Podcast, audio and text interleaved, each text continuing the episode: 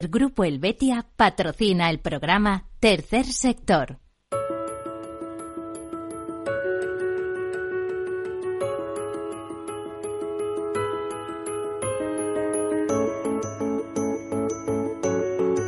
Tercer Sector, un espacio para la economía social. Un programa dirigido por Miguel Benito. Hola, buenas, bienvenidos, bienvenidos a este programa, este tercer sector. Ya saben, el programa de las asociaciones, de las fundaciones, de las ONGs y no solo, también de mutuas, mutualidades, cooperativas y otras formas de laborales. ¿Qué quiere decir tercer sector? Pues tercer sector quiere decir que es eh, un sector que no es público, que es privado, que obtiene beneficios, pero que esos beneficios se reinvierten en el fin fundacional para el que fueron constituidos la entidad. En todo caso tendrán reservas a partir de ese momento, no beneficios. Y además son entidades que están ligadas a unos fines muy concretos, como son la acción social, la cooperación eh, internacional, la defensa del medio ambiente, la educación, la lucha contra el hambre y en definitiva, en la mayoría de los casos que se alinean con esos 17 ODS, Objetivos de Desarrollo Sostenible de la Agenda 2030 de Naciones Unidas. Bueno, también hay que decir que tercer sector es de alguna manera la solidaridad mercantilmente organizada, pero para ser eficaces. Además es un sector potente que representa algo así como el 10% de nuestro Producto Interior Bruto, alrededor de la Confederación Española de Empresas de Economía Social, pues hay eh, más de 40.000 empresas y unos 2 millones de trabajadores. Tengan en cuenta que hay fundaciones muy potentes, eh, como voy a ponerles un par de ejemplos, ¿no? Fundación 11 o Fundación Mafre, que son cabeceras de, de, de grandes grupos empresariales. Todo esto es el mundo del tercer sector un mundo pujante, un mundo mm, muy dinámico, eh, un mundo que además responde eh, ante los problemas. Por ejemplo, cuando hay crisis es uno de los primeros en crear empleo eh, y en reaccionar. Bueno, pues todo esto es tercer sector y les comento algunas notas de actualidad y comenzamos nuestro programa. Hoy bastante denso. Comenzamos. Pues solo unos titulares, decirles que, por ejemplo, la iniciativa Todos contra el Cáncer declarada acontecimiento de excepcional interés público, ya que el objetivo de esta campaña Todos contra el Cáncer es concienciar a la sociedad de la importancia de sumar el máximo de recursos y capacidades en beneficio del conocimiento, la prevención, investigación y tratamiento del cáncer. La Asociación Española contra el Cáncer lidera esta iniciativa que ha sido declarada, como les decía, acontecimiento de excepcional interés público por el Gobierno de España. Más la contratación de personas con discapacidad crece un 6% en, en el año pasado en la Comunidad de Madrid y alcanza una cifra récord. Nos lo cuenta Fundación ADECO, que dice que el año 2022 se saldó con 19.554 contratos a personas con discapacidad en la región, en la comunidad madrileña. Una cifra eh, que casi casi eh, no se conocía, porque la cifra más alta alcanzada fue en 2019 con 19.419. Y ya les digo que en 2022 19.559 nuevos contratos. Por otro lado, eh, nos comentan desde Cruz Roja que un 73,6% de las personas atendidas por esta organización, o en concreto por Cruz Roja Reacciona, por este programa de la Comunidad de Madrid, son mujeres, que más de 2.500 personas han beneficiado ya del plan Cruz Roja Reacciona en la región, con más de 4.800 respuestas. Más de 250 personas voluntarias están participando en este plan especial de Cruz Roja al que han dedicado 1.400 horas de acción voluntaria y Fundación AON renueva los convenios de prácticas laborales para personas con discapacidad intelectual. Esto lo hacen en colaboración con Fundación A la Par para que estudiantes de tercero del programa formativo Campus realicen prácticas laborales en la Fundación Amigos del Museo Reina Sofía, eh, etcétera por tercer año consecutivo esta Fundación AON a través de sus convenios de prácticas laborales y colaborando con la Fundación A la Par y la Fundación Amigos del Museo Reina Sofía eh, para mejorar la empleabilidad de estos jóvenes eh, llevan adelante esto. Y comenzamos eh, con otro tema. Vamos allá, vamos a escuchar música.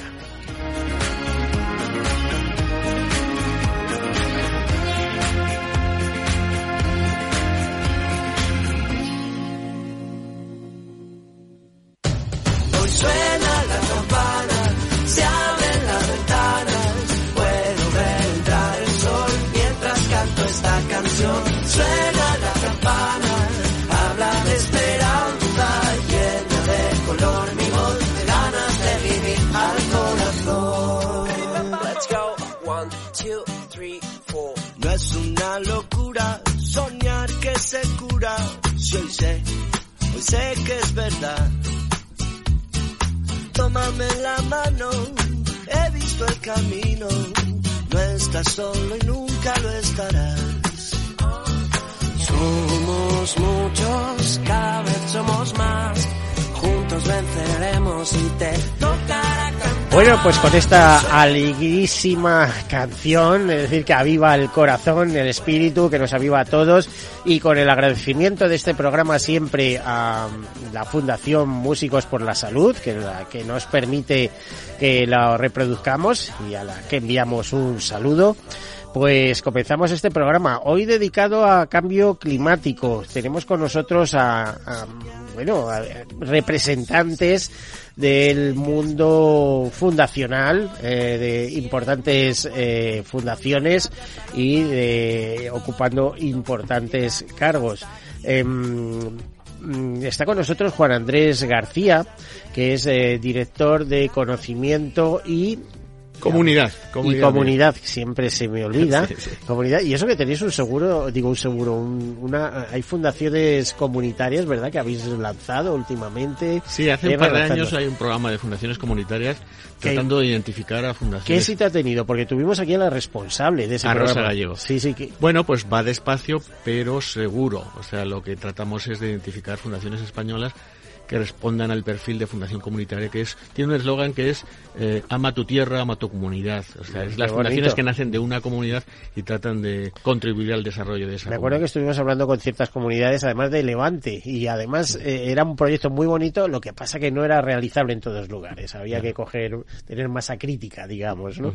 Eh, Juan Andrés hoy eh, como en otras ocasiones te damos la bienvenida por supuesto vamos a tratar temas de cambio climático porque tenéis un interés eh, especial ¿no? dentro de, de la Asociación Española de Fundaciones con este tema.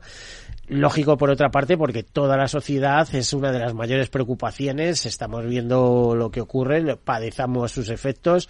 Esto del grado y medio para final de siglo no lo cree nadie, lo tenemos ya, incluso hemos sobrepasado. En fin, eh, importante el tema. Pues importante, yo creo que nos afecta a todos, fundaciones, no fundaciones, gobiernos, administraciones, empresas. Y desde la asociación, desde el año 2019, hemos puesto en marcha esta iniciativa que se llama Fundaciones por el Clima. Ahora mismo te diré que hay más de 100, 200 fundaciones que han firmado un pacto, que hemos eh, en ese pacto se comprometen las fundaciones a cumplir con, con lo que se dice en ese pacto, que lo tengo aquí, pero está en nuestra página web. Y estamos tratando de que esta iniciativa eh, llegue a todas las fundaciones, a todo el sector. ¿eh? Porque, Mm. como te digo, no es algo de las fundaciones que se dedican a temas de medio ambiente o ecológico, sino a todas las fundaciones. Bueno, yo las quiero profundamente. ¿eh? De hecho, soy miembro de una de esas fundaciones, o sea, de, de una ONG ambiental, como se puede decir, Seovir Life, pero hace muchísimos años. ¿eh? O sea, tengo un número muy bajito que asombraría. No soy muy activo, pero vamos, es una afición que tenía desde pequeñito, desde que me regalaron además, eh, bueno, lo pedí yo, ¿eh? rompí la hucha para comprar mis primeros prismáticos con 7, 8 años, o sea que, que con eso ya está todo dicho, ¿no? Para ver aves y tal. Y está con nosotros también, ahora entraremos más en tema, pero tenemos que, que hablar con algunas personas que por tiempo pues lo tienen muy acotado y tenemos que ir un poquito de prisa. Eh, José Ramil, que es el coordinador del programa de Fundaciones por el Clima. José, eh, de, de, ¿eres de alguna fundación específica? No, no soy, vamos, soy parte de la, como Juan Andrés, de la Asociación Española de Fundaciones. Y bueno, desde hace unos meses estoy coordinando esta iniciativa que, como decía Juan, no es una iniciativa solo dirigida a fundaciones medioambientales, sino a todo un, un sector que no se trata a la humanidad, diríamos, Exacto, ¿no? A la- no solo de mundo. y- y que se trata no solo de sensibilidad, se trata de que se sumen a, un, A una vamos, corriente, a un una ODS, a un objetivo de desarrollo enorme, sostenible, ¿no? Por exacto. ejemplo. Y tienen mucho que aportar, hay recursos, hay eh, conocimiento que se necesita para un problema tan complejo como es abordar el cambio Bueno, climático. es que hay muchísimo movimiento. Fíjate, acaba de terminar el, eh, un COP, una conferencia de las partes en Egipto, la primera que se celebra en África. y además con conclusiones un poco así, pero vamos, quedó claro que la financiación que, que había prevista de más de 100.000 millones de dólares no se ha cumplido y los eh, países más vulnerables eh, sobre el impacto del clima volvían a pedir este tema y creo que se logró un acuerdo de una mini, bueno, indemnizaciones eh, eh, específicas para eventos, o sea, dotar aquello de alguna manera, pero vamos, veremos si no se queda solo en palabras, ¿no? A ver, a ver. Pero bueno, yo creo que esta, la COP sí que la mayoría de las informaciones salían pues eh, muchos retos que abordar, pero había buenas noticias y, y la parte de financiación. ¿Estuviste allí?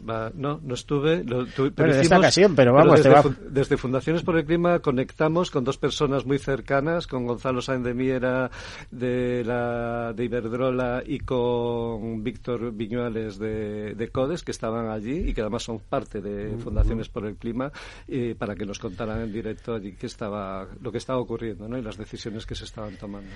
Bueno, y ahora em, hablamos con Gorka Goicoechea de Fundación Anesban. Gorka, eh, bueno, te iba a decir eh, buenos días, pero este programa puede emitirse también en otro momento. Así que nos quedamos con buenas. Gorka, ¿qué tal? Muy buenas, muy bien, aquí escuchando.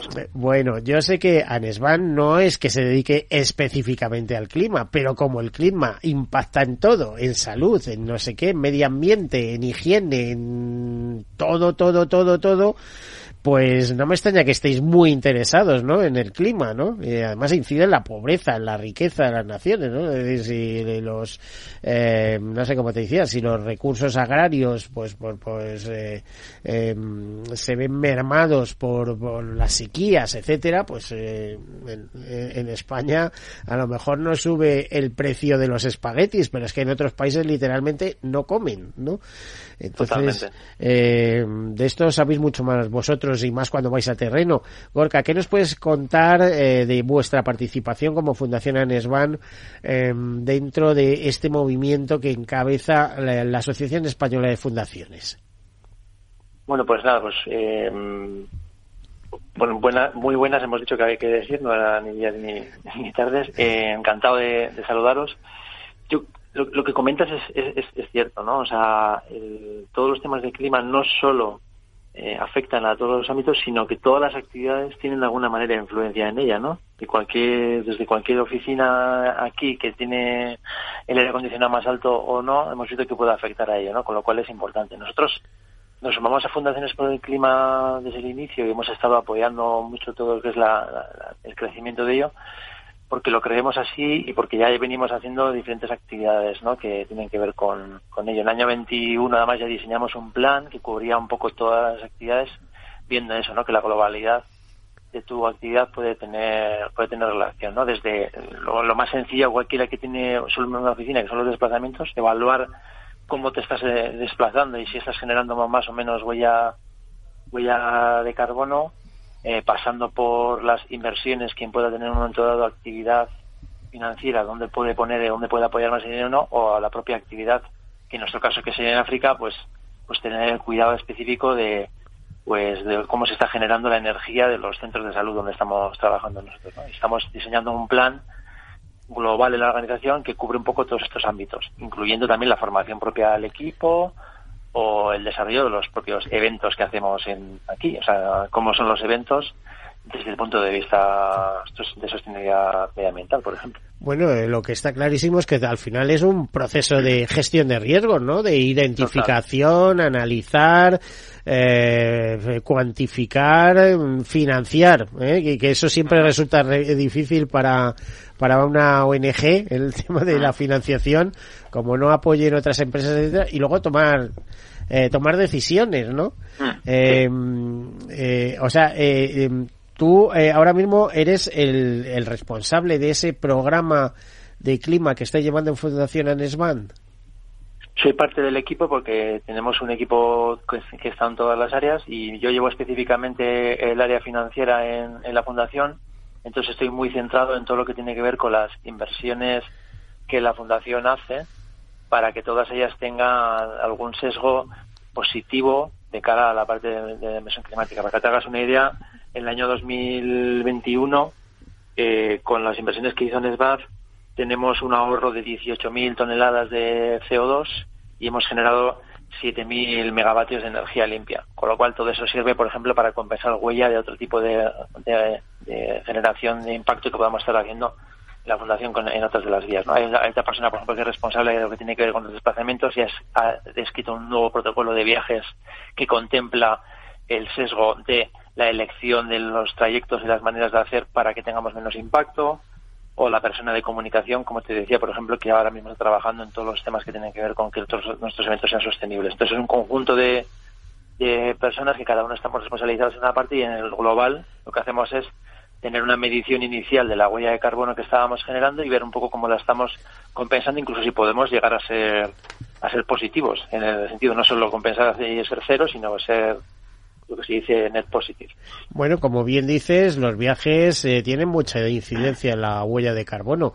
Eh, imagino que el teletrabajo se estará, eh, ya venía implantándose últimamente, que ya sabes que España estaba un poquito retrasada, pues por ejemplo respecto a países nórdicos, etcétera, pero que se estará haciendo mayoritario. No sé si en vuestra ONG, imagino que en todo el sector eh, ahora me confirmas, Juan, si en, todo el sector fundacional y de ONGs eh, el teletrabajo está adquiriendo carta de naturaleza, por así decirlo.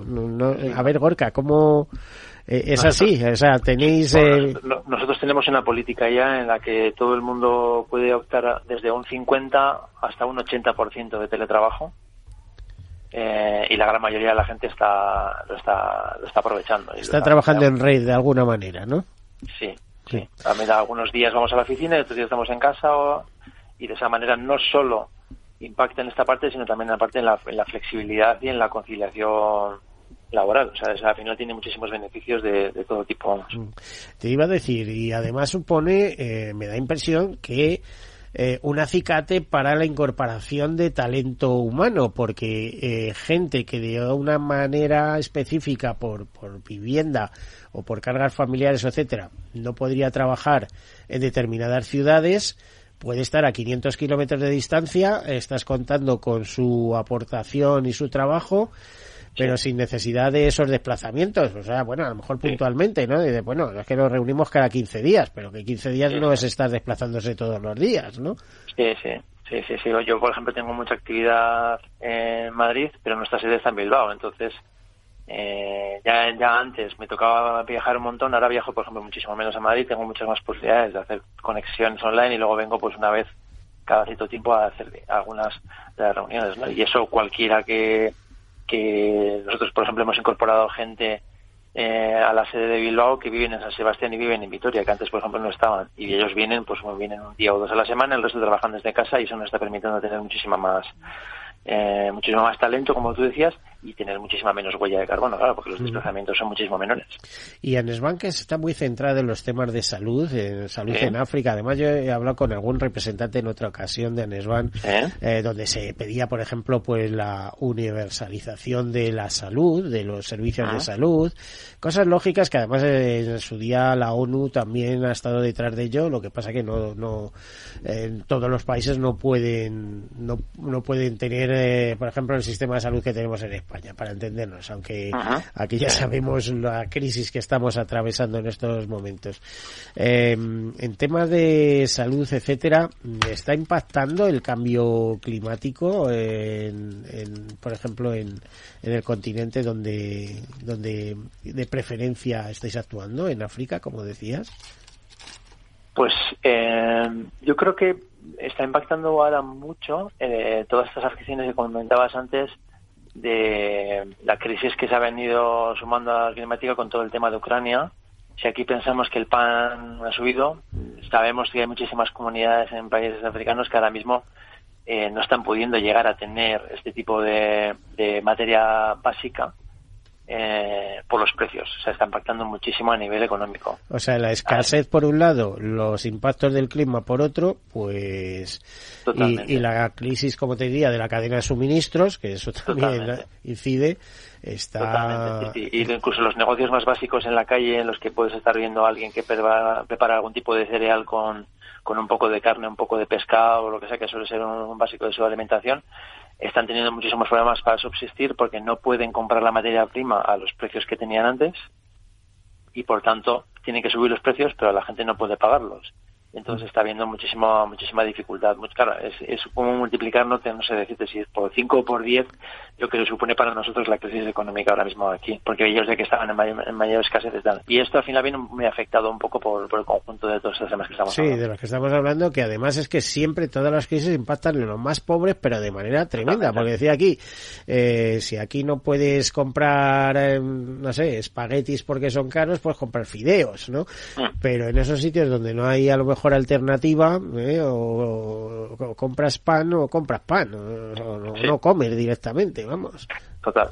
Eh, eh, no sé si puedes seguir unos minutos con nosotros porque queremos conversar con, con, las personas que tenemos en el estudio, con José Ramil, que bueno ya nos ha dicho que es coordinador del eh, programa de cambio climático que llevan en fundaciones, y Juan Andrés García, un buen amigo de esta emisora. Hace tiempo, ¿no, Andrés? Hace tiempo tenía ganas de venir aquí a... Y hemos tratado muchos temas y además mm, a mí me has dado unas clases, bueno, a mí y a nuestros oyentes, unas clases históricas sobre la historia de las fundaciones, desde que van los españoles y hacen fundaciones en, en América Latina, etcétera, eh, con un pasado riquísimo de esos convenios, de esos congresos en los que tú has venido participando, ¿no? yo he estado eh, y esto de la pandemia nos han cambiado muchas cosas, ¿no? Pero y más que va a cambiar todo, porque encuentros iberoamericanos que, por cierto, en este tema de cambio climático tendremos que hacer algo con ellos, con las fundaciones y las asociaciones de, de América Latina, pero Miguel, si me permites, eh, le saludo a Gorka. Claro. Eh, Gorka, que nos vemos mucho en esto del cambio telemático, con las reuniones telemáticas, nos vemos mucho en reuniones en pantalla, pero ya en presencial apenas nos vemos. ¿eh? Bueno, iba a decir, fíjate, yo me callo por prudencia, perdona Gorka, pero por prudencia cuando dice Gorka, es que ya no bajo tanta Madrid y tal. Y fíjate, se me ha ocurrido una cosa, se me ha cruzado así por la mente maliciosa diciendo, tú te lo pierdes, porque Madrid bueno, tampoco quiero hacer publicidad al ayuntamiento con eso, pero Madrid es chulo. nos, vimos, nos vimos hace poco en el evento anual de la F Demos, que, que fue fantástico como todos los años. Y además tenemos la, la sede de nosotros de la fundación, la tenemos en el mismo espacio, con lo cual a veces coincidimos. Pero sí, hombre, me gustaría venir más a Madrid. También podéis venir a, al norte, eh, que tampoco es tan mal. a, mí, me encanta, ¿eh? y además a, comer pinchos morunos allí, a que se le diga que hay que ir a Bilbao a comer pinchos morunos de los mejores. ¿eh? Uno que hizo la mili en Ceuta y los tenía allí por todos lados. ¿Sabes a qué me refiero, no? Sí, sí, sí. Sí, a, a Eso, eso. increíbles, increíbles. Pues Miguel, yo, yo te digo... Sí, ah, nos tienes que dejar Gorka. Sí, me tengo que estar en 10 minutos en otro sitio y el desplazamiento todo no me va a dar tiempo, si no lo siento. Bueno, no pasa nada, continuamos con la conversación y además es que tenemos otro invitado al que vamos a llamar inmediatamente. Así que, bueno, eh, Gorka Goicochea, muchísimas gracias por tu participación y por ocuparte desde la perspectiva financiera, en este caso, de eh, reducir la huella de carbono y del impacto y la importancia que en fundaciones, y en este caso en Fundación ADESBAD, dais al clima y a, y a la huella de la actividad de los humanos sobre la Tierra. Muchísimas gracias, Gorka. Muchísimas gracias a vosotros. Hasta la Un próxima. abrazo, Gorka. Un abrazo a los tres. Hasta luego. Bueno, Juan, todo tuyo. Pues mira, eh, tú dices que yo llevo desde el año 92 en el mundo de las fundaciones y justamente ahora hay... qué bonito, qué suerte claro, tienes. Es bonito porque conoces... El mundo de las fundaciones mm, conoces a gente de, todo tipo y condición, más grandes, más pequeñas, fundaciones empresariales, fundaciones patrimoniales, fundaciones pequeñitas, fundaciones comunitarias. Y, es una, una institución con historia, pero con, con futuro. Es decir, las fundaciones ahora que se crean son algunas que están en vanguardia. Y este tema hemos pensado, y hay algunas fundaciones como la Fundación ANESBAT o la Fundación AON, que están aún comprometidas porque estas fundaciones están poniendo recursos para que este programa vaya adelante. Fundación AON, Fundación Prosegur, Fundación Banco Sabadell, Fundación eh, Daniel Ininda Caraso, Fundación Prosegur, Fundación ONCE, todas estas fundaciones ECODES, eh, aparte de firmar el pacto, están poniendo pasta para que funcione. Y una de las cosas que queremos es, primero, que, que, que todas las fundaciones se dediquen a lo que se dediquen, culturales, tienen que revisar todo lo que hacen y, ver en qué medida les afecta, que a todos nos afecta. Bueno, fíjate, las fundaciones, es que además dentro de los grupos empresariales ha aparecido la figura del director de sostenibilidad y ese sí que les pone las pilas y además en muchos casos el director de sostenibilidad suele venir de ONGs o tal y cual y viene y tiene cierto nivel porque es que me consta que les que les llama la atención. De decir, esto no se puede hacer es que el mundo no va por aquí. No, no estás sintiendo eh, yo sé eh, pero no sé si es eh, eh, yo creo que es así ¿eh? o sea, Fíjate, fíjate que empezó siendo sobre todo un tema muy relacionado con la responsabilidad social y ahora cada vez más los bueno directores de sostenibilidad, pero es que el cambio climático ya afecta al núcleo del negocio. Es decir, las empresas ya empiezan a pensar en esto, eh, en que se juegan, en muchos casos, se pueden es- estar jugando la, su- la propia supervivencia. Ahí hay empresas, bueno, las empresas, eh, por supuesto, del ámbito de la energía, pero del ámbito de la alimentación, etcétera, que están abordando esto ya no desde un punto de vista De responsa- responsabilidad de corporativa, sino de sostenibilidad, de, de de- sostenibilidad y de, de- pero incluso sostenibilidad económica, de que les pueda afectar para su propia eh, en el, en el futuro, ¿no? Porque Mm. tal como estamos eh, hasta hace, yo creo hasta hace uno o dos años siempre hablábamos de cambio climático y es que a veces la memoria es increíble. Hablábamos en clave de futuro. Y de repente es que Pues ahora lo ya tenemos aquí, hablamos- ya lo además, tenemos aquí, ya eventos bruscos, muy rápido, 40 grados en verano, de vez en cuando las de frío gélido en determinados lugares, en determinados, no es que vengan todos los días. El verano pasado aquí no fue el más cálido en, en una serie histórica de muchísimos Y más años. prolongado. eh, estuvimos Y, luego Y la- además el año más cálido también ha sido 2022 eh, desde que hay registros, ¿no? De- Y las noticias ya que nos llegan, es decir, el hecho de que Pakistán este año, que casi, no, si era- no sé si era un tercio de la superficie de, de Pakistán que quedó anegada de agua, que decir, aquí nos está afectando, que decir, esto sí que es globalización, ¿no? En el sentido, pero, pero bueno, yo creo que también... Antes se llamaba naturaleza, ¿eh? porque ahora han Exacto. aparecido los expertos climáticos y demás, y yo siempre digo lo mismo, ojo, antes que nosotros ha habido otros, y ahora te pongo un ejemplo, pero espero que termine, José, espera que termine y te... Sí, no, no, no. eh, lo que- quería comentar, en la línea también que comentaba Gorka, yo creo que hay un trabajo muy importante eh, para las fundaciones, que es esta que comentaba Gorka, de medición de la propia huella de carbono de las, eh, de las fundaciones. de Sí, cómo- dentro de los grandes grupos impacta, empresariales, etcétera, sí. pero también la propia actividad de las fundaciones, sean del ámbito que sean,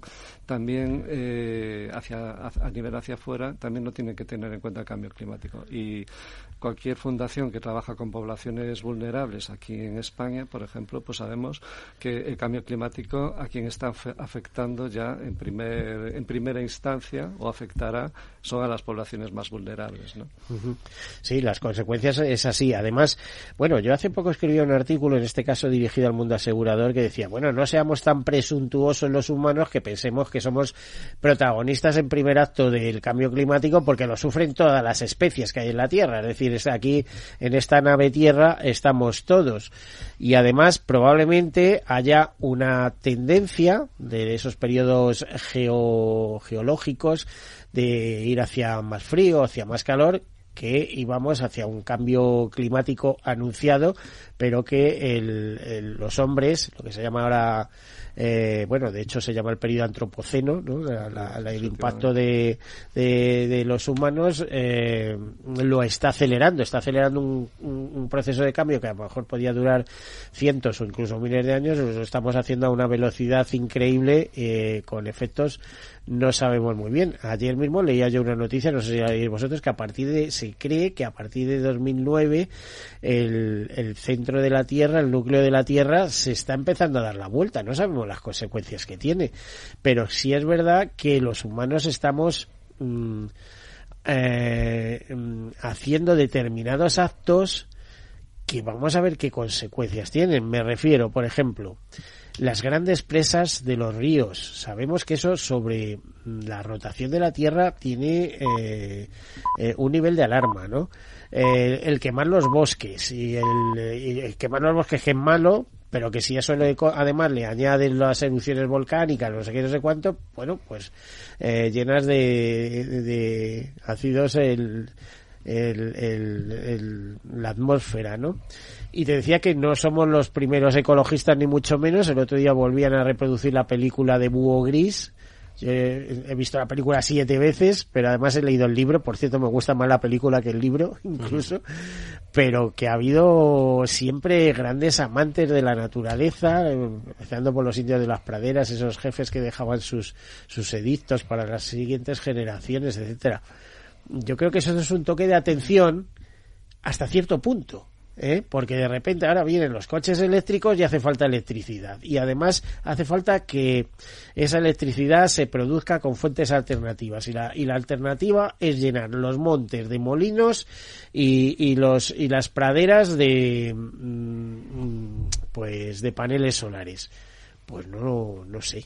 Yo creo que has puesto un, No sé, un no sé. ejemplo bastante bueno, como puede ser también el de la movilidad. Eh, bueno, y en ese sentido, pues eh, muchas veces creemos que la tecnología ya nos da la solución. Y esto no solo es un problema tecnológico, es un problema que va muchísimo, muchísimo más allá y que nos, hace- que nos obliga a replantearnos nuestro sistema de producción, nuestro sistema de consumo. Y es cierto que sí, el cambio climático sí que tiene, que decir, hay periodos en, eh, en el planeta de ciclos de cambio climático, pero lo cierto es que ahora lo acelera, eh, por supuesto, vamos, eso ya es una evidencia científica que lo acelera el ser humano, pero es que además la forma en la que estamos viviendo, la forma que estamos consumiendo, la forma que estamos produciendo, pone en cuestión la, bueno, nuestra propia supervivencia en primer lugar, ¿no?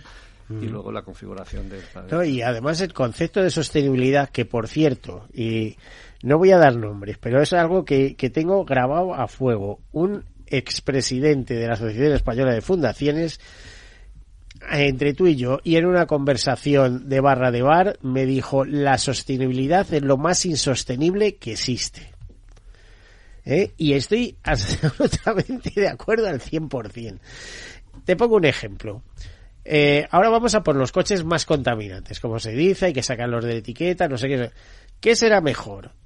Eh, tener un coche con 25 años que está en perfectas condiciones de conducción, etcétera, etcétera, porque tiene que pasar una ITV, ¿eh? o sea, que, que le autoriza o no le autoriza. Oiga, este coche no vale 25 años y que puede durar otros 25 años con un mantenimiento adecuado, con un cuidado y demás, un coche, una vida, ¿eh? 50 años, o estar cambiando de coche cada 10 años. ¿Qué es más insostenible? Díganme, un coche eléctrico. Oiga, ¿han visto la huella que produce el coche eléctrico en toda la cadena? Lo que supone la producción de electricidad, las fuentes de electricidad que hay que hacer. ¿Qué haces con el litio? ¿Qué haces con, con las baterías luego? O sea, creo que habría que dar una repensada, ¿no? Políticas así, o sea, no sé, reflexionar sobre todo Totalmente, esto. pero es que además en las ciudades se nos abre un abanico de formas de movernos enorme. Cada vez lo, lo estamos viendo en las grandes ciudades. Que Y tenemos te diría locadas muchas- y con pocas reglas, con lo, con lo que va a, producir también. muchos conflictos. ¿eh? Sí, sí, estamos en un periodo también de transición que tendremos que ver cómo, cómo acoplamos todo esto. Pero lo que comentaba antes es que eh, la- tendemos a pensar que la tecnología lo soluciona eh, y, y es, y es cierto, la tecnología, las soluciones tecnológicas las tenemos. Ahora tenemos que dar el paso de cómo vamos a utilizar la tecnología, una tecnología tan avanzada como tenemos, para afrontar todo lo que todos los retos empezando por el cambio climático y de sostenibilidad que tenemos de, cara hacia el futuro. Y efectos del cambio climático, pues catástrofes, ¿no? Eh, unas, Claro, unas claro. son inundaciones, otras son sismos, otros son un poquito de todo. Bueno, pues para hablar de catástrofes, nuestro experto, nuestro experto en seguros, pero también, claro, a partir de ahí, especializada, una fundación especializada en catástrofes. Pedro Tomei, eh, vicepresidente y director de Fundación AON.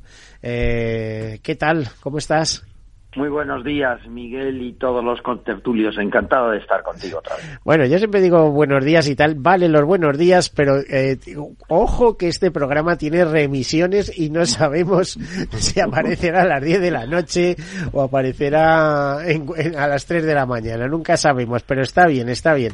Bueno, ahí estamos eh, dialogando, esta es la palabra, o debatiendo, eh, mi aportación va a ser pequeñita, porque además, sinceramente, no me he preparado el temario cambio inmediatamente. ¿eh? Mm, pero eh, sí conozco un poco el tema, además eh, todos los temas de naturaleza me han encargado, me han encantado especialmente y tú sabes también de mi vinculación al mundo asegurador. Pedro, eh, explícanos un poco lo, la, la, Fundación AON, por qué nace y cuál es su dedicación. Yo lo podemos ver en, en eso, pero tiene desde el momento uno tiene una base inspiradora que me consta que además la aportas tú, o sea, como, como inspiración, ¿no? Bueno, pues así es. Oye, retomando y poniéndolo en contexto, efectivamente, yo quisiera añadir que estamos pasando de la era donde el foco estaba puesto en la digitalización a ponerlo en la sostenibilidad, ¿no? Y en la sostenibilidad en todos los criterios ESG, es decir, medio ambiente y clima, cambio climático, sociedad y eh, personas y buena gobernanza de las entidades. Y ya es verdad que no, se, no hay conversación con inversores, ni con gobiernos, ni con cualquier interlocutor en la que no se hable de sostenibilidad. ¿eh? Eh, es una preocupación creciente regulatoriamente también. ¿eh? porque ya cada vez más pues hay que hacer un informe pues de, de, ESG que añadido a los informes que se hacían de económicos pues ya está siendo obligatorio. Por tanto, el foco está muy puesto ¿no? en, el, en el asunto. Nosotros, efectivamente, uno de nuestros fines, uno de los fines de la Fundación AON, pues es el estudio de las, de las catástrofes. Como bien has dicho, pues somos eh, expertos en seguros, en grandes siniestros, y las catástrofes eh, pues forman parte prácticamente de todo nuestro, nuestro ADN y de nuestros estudios, ¿no?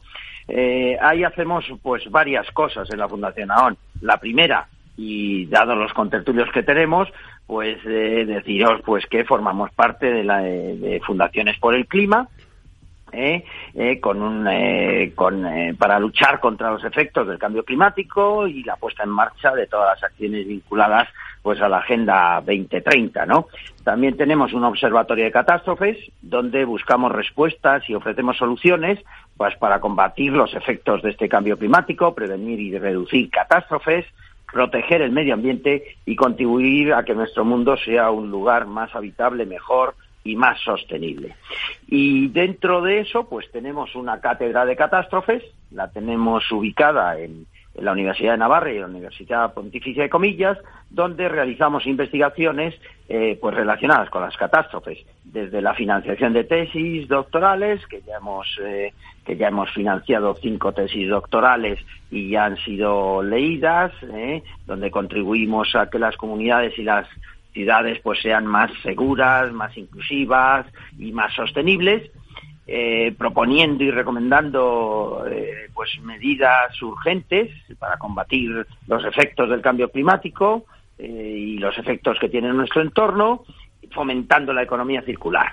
Y como cosas pues más, más prácticas más concretas pues en los últimos años pues hemos fundado lo que nosotros llamamos bosques de la Fundación AON España que consisten en reforestar zonas degradadas o catastróficas eh, y lo hacemos pues a través de eh, la plantación pues de, árboles autóctonos y árboles eh, que pegan en cada zona degradada.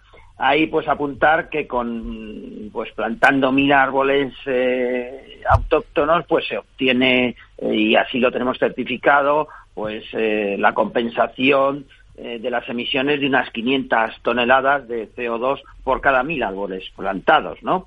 En el próximo, en este año, pues ya tenemos una planificación hecha, pues para hacer una actuación en el descansadero de Camarma de Madrid, eh, y la haremos el 12 de febrero. En fin, muy rápidamente eso es todo lo que hacemos por el por el por, por combatir los efectos del cambio climático y por, por estar alineados de una manera sostenible con todas aquellas acciones que nos, que nos permitan a las personas y a nuestro hábitat estar en mejores condiciones. Te iba a decir, eh, Pedro, que en muy pocos años has colocado eh, a la Fundación AON en el centro.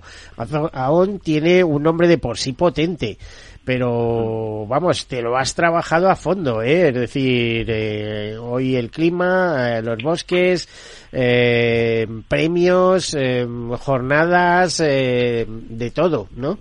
Sí, señor, y además, mira, a mí me encanta, Miguel, y me encanta cómo nos sigues, porque, porque de verdad, claro, haces una labor extraordinaria en, de tantos años eh, por el tercer sector, por el sector asegurador.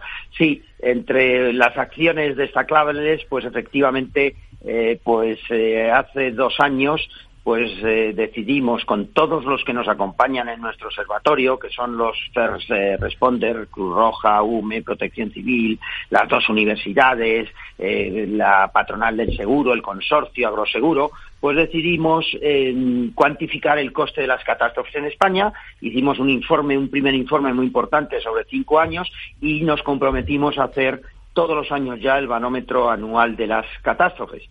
El año pasado presentamos el del 2021, ya estamos inmersos en el 2022. En el del 2021, pues recordar algunos datos, ¿no? Pues por dar algunos, pues las catástrofes naturales en, en España, pues costaron del orden de 3.600 millones de euros, de los cuales estaban asegurados 2.320. Luego hay una gran brecha todavía entre lo que está asegurado y lo que no está asegurado, ¿no? Uh -huh. Aparte, las catástrofes provocaron que las empresas españolas dejaron de ingresar muchos miles de millones de euros, también lo cuantificamos, como también cuantificamos el impacto que tienen las catástrofes y sus consecuencias en el PIB, ¿eh? y también en el empleo que destruye que destruyen eh, estas catástrofes o que han impedido crear. ¿eh? Bueno, eh, Juan, un... Juan, Andrés quiere hacerte una puntualización. Hombre, yo que está, ya que está Pedro aquí, pues quiero aprovechar en esto de los agradecimientos, porque en esta iniciativa de Fundaciones por el Clima es de la asociación, pero en realidad como te decía, hay 200 fundaciones que han firmado, más de 200, mm. pero hay algunas fundaciones que están poniendo algo más de su parte, y una de ellas es la muy, Fundación muy activas. AON. Eh, pero no solo en Fundaciones por el Clima. Eh, dentro de la asociación, que estamos ya por encima de, de las 900, hay algunas fundaciones que están especialmente comprometidas con el sector. Y una de ellas es la Fundación AON. Nos apoya en Fundaciones por el Clima y nos apoya en Demos, de manera que quiero aprovechar esta ocasión para, para darle un poco las gracias a, a Pedro. Muchas ¿eh? gracias, Juan Andrés, Pedro, ¿eh? y a la asociación que, que la verdad es que impulsa muchísimo todo el tercer sector y nos hace estar puestos en el mapa y eh, ocupar un, un, lugar, oye, pues... Eh, pues importante y tener voz en muchos foros, claro. Por eso te quería hacer una pregunta, Miguel, si me permites hacer claro. un poco de periodista. ¿eh? Vosotros, una fundación como la vuestra, ¿por qué estáis, por qué apoyáis esta iniciativa de Fundaciones por el Clima? Eh, eh, ¿Quieres que me den una respuesta así que te sale ver, ahora? Sí, pensando, sí, sí, pero es que eso, eso, eso es de cajón. Si ya. se dedican a las catástrofes, ¿cómo no les va a interesar el clima? Pues, mira, pues precisamente, efectivamente, lo ha dicho, lo ha dicho Miguel, es de cajón. Nos preocupa el, eh, nosotros eh, somos estudiosos de la, eh, investigadores de las catástrofes y nos preocupa mucho cómo afecta el cambio climático, qué efectos tiene sobre las propias catástrofes. Y tratamos de, desde una eh, visión académica y de investigación con datos, con estadísticas, que es en definitiva nuestra, nuestra profesión, pues sacar ese, ese hilo conductor eh, y ver efectivamente los efectos que produce y por qué se producen las catástrofes y también muchas catástrofes producen un efecto, pues por ejemplo en temas de migraciones, eh, pues muy importantes, son movimientos, pues también luego pues afectan a zonas que se quedan desérticas, zonas que son superpobladas, en fin, es un es un mundo entero y para nosotros pues el, el cambio climático y esto de fundaciones por el cambio climático nos pareció un sitio para estar precisamente por nuestra preocupación por las catástrofes y por paliar sus consecuencias. A ver, te diría que decirte, Juan, que es que a mí me ha salido la vena de periodista, ¿eh? y por eso, por eso he cortado. Fíjate, es más, estaba contando cosas Pedro Tomei y a mí me estaba recordando,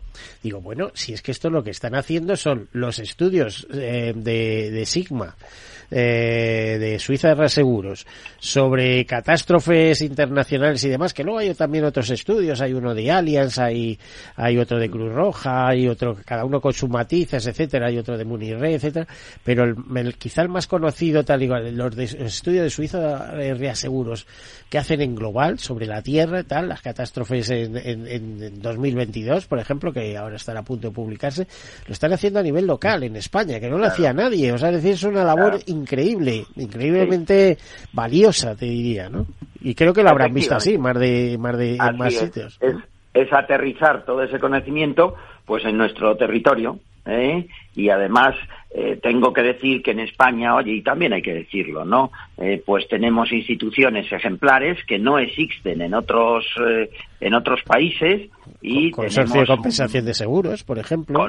por ejemplo, UME, seguro, por ejemplo, la, UME, Tú, lo sabes perfectamente, y pues todo ese conocimiento, todo ese esos actores, pues pues estamos en una situación pues eh, privilegiada, ¿eh? más el conocimiento que, de, que, de, que, que, académico y de investigación y de todo el mundo, como tú bien has dicho, pues el de la Suiza de Reaseguros, todas las reaseguradoras hacen eh, modelos de catástrofes porque, porque en España tenemos el consorcio, pero por ejemplo en el Caribe pues no hay consorcio y tienes que comprarte las coberturas y las, y las eh, cubre fundamentalmente los reaseguradores. Hay hasta fondos de, que se llaman fondos CADNAT, donde la gente invierte eh, en este y cotizan en bolsa. En esa característica de apuesta que tiene el seguro, esos bonos catástrofe, ¿no? Y oye, los bonos catástrofe han subido porque no ha habido catástrofe, pero ha habido catástrofe, entonces ya no ganar dinero con esos bonos, ¿no? Así es, así El, mundo del seguro tiene mucha implicación en el tema de las catástrofes, por lo tanto el clima, bueno, bueno, bueno. ¿eh? Capital. capital, absolutamente capital es esta emisora. ¿Has visto que bien lo he traído? ¿Eh? has traído, lo has traído. Pues Pedro, eh, te vamos a tener que dejar, vamos a hacer una breve pausa. Si quieres continuar al teléfono, luego continuamos eh, hablando un poquito, eh, pero vamos a hacer una pausa. Muy bien. Hasta ahora. Tercer sector, un espacio para la economía social. Un programa dirigido por Miguel Benito. Mesa y Descanso es el programa donde Mar Romero te acerca cada fin de semana los mejores productos, te invita a disfrutar de los buenos vinos de cada denominación de origen y a conocer restaurantes y lugares de ocio con un encanto especial. Mesa y Descanso, los domingos a las 13 horas, aquí en Capital Radio. Todos los lunes de 11 a 12 de la mañana en Capital Radio tienes una cita con Rock and Talent un programa diferente que combina el talento con las canciones de rock más inspiradoras. De la mano de Paloma Orozco conocerás gente emprendedora, las startups más novedosas y las ideas más originales del mundo de la gestión. Rock and Talent. Los lunes nunca fueron tan sorprendentes.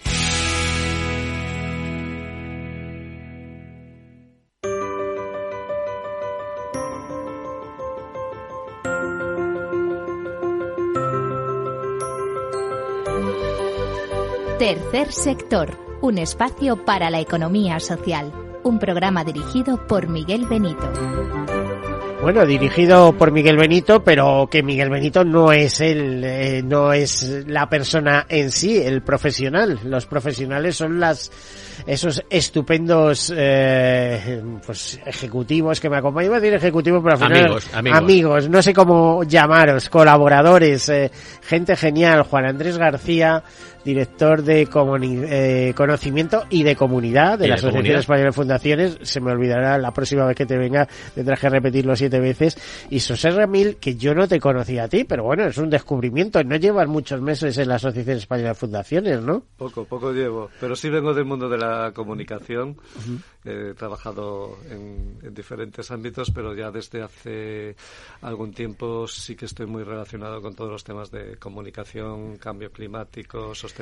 Eso te iba a decir, que te va a dar guerra el tema, ¿eh? Me va a dar y desafortunadamente me va a seguir dando bastante, bastante guerra. Pues hay mucho que hacer y además mucho que coordinar, porque eh, como en todo, imagino, Juan, tú me dirás, eh, habrá fundaciones que van más adelantadas con el tema de sostenibilidad y otras que van detrás eh, que os llamarán, os pedirán ayuda, os pedirán porque aquí ha, ocurrido en este programa. Tú sabes que yo he tenido eh, personas aquí sentadas que me han dicho vamos a hacer una fundación porque queremos que y, directamente a Juan, que es el que conoce los temas. muchas gracias, Miguel. Pues sí, llevo desde el año 92, o sea, en este mundo de las fundaciones. Pero fíjate, hasta tal punto nos parece capital. ¿eh? Ya, es, fíjate, capital, sí, sí, sigue con capital, porque Capital Radio te lo agradece, capital.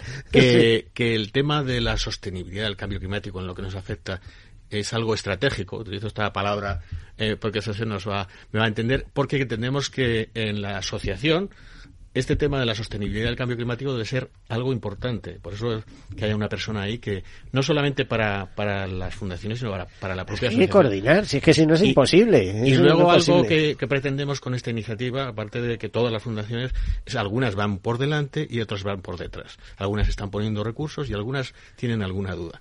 Esa es nuestra misión desde Fundaciones por el Clima, es convencerles a todos y tomar los mejores ejemplos eh, como lo que he hablado ahora eh, de la Fundación AON, la Fundación AESBAT, para que otras fundaciones eh, sigan ese, esa senda. Entonces, claro, no todas las fundaciones son grandes fundaciones, pero todas se tienen que hacer una revisión de lo que están haciendo desde el gobierno, desde, la, desde el gobierno de la fundación, desde las inversiones, en todos los ámbitos, en la organización de congresos, para revisarlo y hacer, hacerlo de acuerdo con la situación en la que estamos. Oye, un cotillo cortito.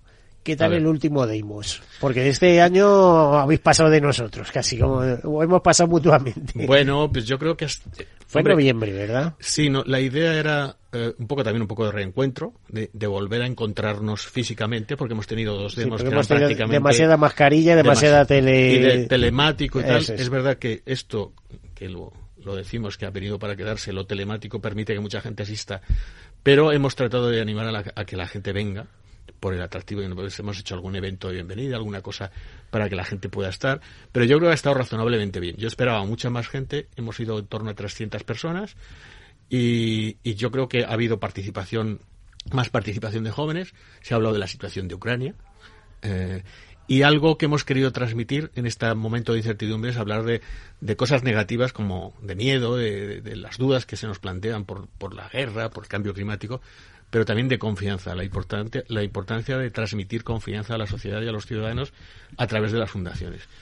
Y yo creo que no, también nos lo hemos pasado bien, ha habido música y se han entregado premios. Cuando decías, bueno, los premios que, que hacemos todos los años, que al final es una eh, convocatoria y dices, bueno, pues eh, reconocemos la innovación, la colaboración, eh, la comunicación, también es una manera de transmitir en ese reconocimiento que hacemos a determinadas fundaciones que hay determinadas cosas que son ejemplos a seguir. Y desde luego en este tema del cambio climático es otro de los propósitos que tenemos, es buscar buenos eh, ejemplos entre las fundaciones para que otras fundaciones lo sigan. Te iba a decir que esto en Daimos se sale, o sea, es tal la importancia y el impacto que tiene que necesitéis un vuestro propio congreso de fundaciones dedicado al clima, ¿no? Pues sí, ahora veníamos no, no sé cómo lo veía Sose, pues, pero a mí me parece que es quedarse... Pregúntale por filántropos eh, climáticos. de, eso, de eso estábamos hablando, de que haría falta un evento de este tipo. Pero además, en, en esa línea, para ir para que las fundaciones también aprendan de entre ellas mismas. Que hemos escuchado ahora a Pedro Tomé y todo, toda esa iniciativa del barómetro de, de catástrofes hemos escuchado a Nesbad. Hay, tenemos en estas 220 eh, eh, fundaciones firmantes, tenemos mucho conocimiento ahí y mucho que aprender unas de otras. Por eso yo creo que una, un reto también va a ser cómo van a aprender unas de otras, cómo van a colaborar. Porque y ese sería el marco, ¿no? Eh, cómo conseguir comunicaciones. Cómo conseguir que colaboren, cómo conseguir que se generen alianzas, cómo conseguir, al fin y al cabo, que abordar este problema tan difícil desde el punto de vista de la colaboración entre todas, porque esto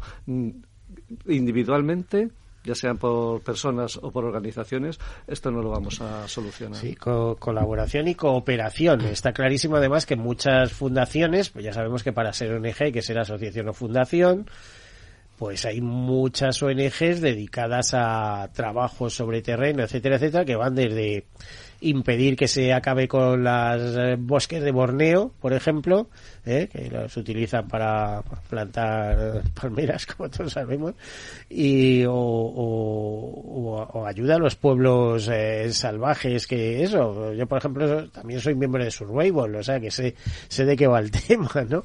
Entonces, hay mucho que hablar y está todo relacionado con el clima, ¿no? porque todo tiene impacto. Eh, a ver, Pedro, eh, vosotros en, esta iniciativa que tenéis de bosques, ¿cómo lo hacéis? ¿Mediante voluntarios?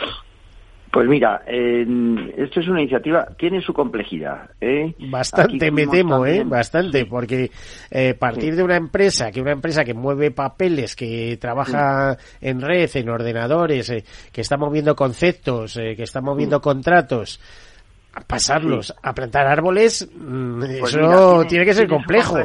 Es complejo porque hay que añadirle una carga burocrática importante. ¿eh? donde no basta con sabes que una zona está degradada porque ha habido una catástrofe, un incendio, en fin, eh, y hay que repoblar, repoblar, sí. Eh, pero, mm, pero luego tienes un trabajo adicional muy grande con el municipio al cual pertenece, con la comunidad autónoma, una cantidad de permisos importante. Para que esa zona pueda estar habilitada, pues también se requiere de un trabajo y a veces de maquinaria pesada para poderlo para poderlo poner en condiciones. ¿eh?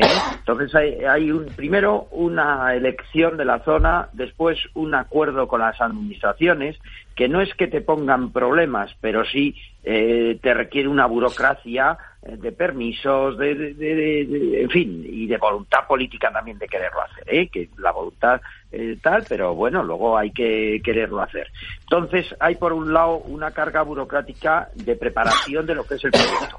Y después está la propia la propia plantación. Una vez que se ha preparado la zona, se hace la, la plantación. Pues hay que comprar las, las, los árboles autóctonos porque no se puede plantar cualquier cosa porque eh, no se puede plantar en cualquier sitio. Por ejemplo, os diré que en, zonas donde ha habido pues un incendio forestal, pues eh, hay que dejar mm, a, la tierra descansar uno o dos años eh, mínimo, mínimo, estoy hablando, eh, para poder repoblarla. ¿eh?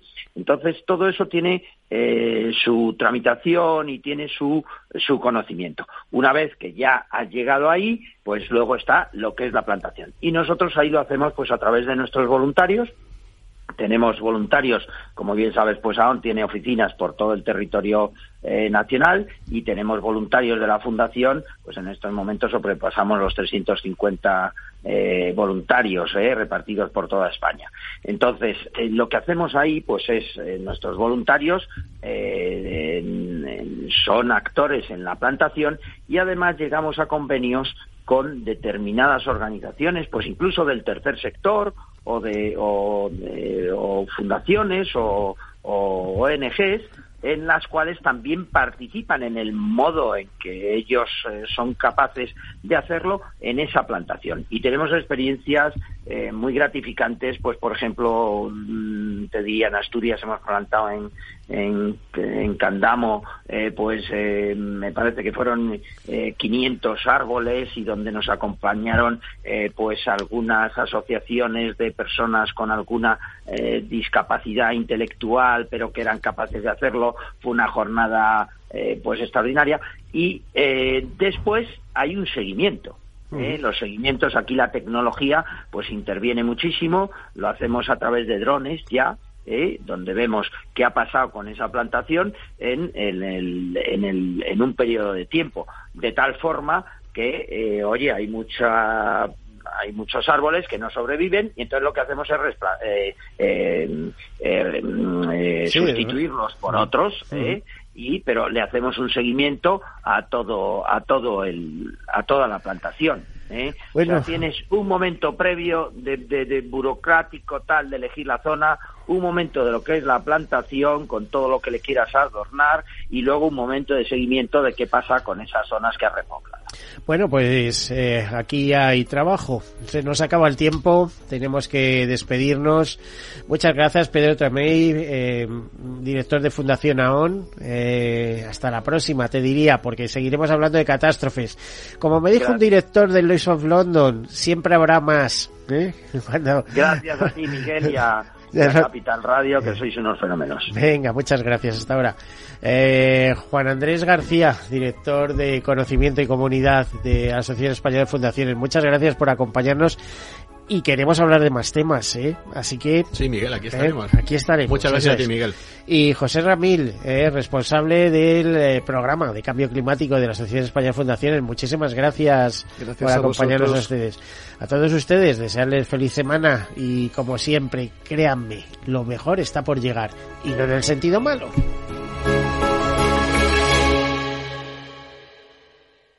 Caser Grupo Helvetia ha patrocinado el programa Tercer Sector. Capital Radio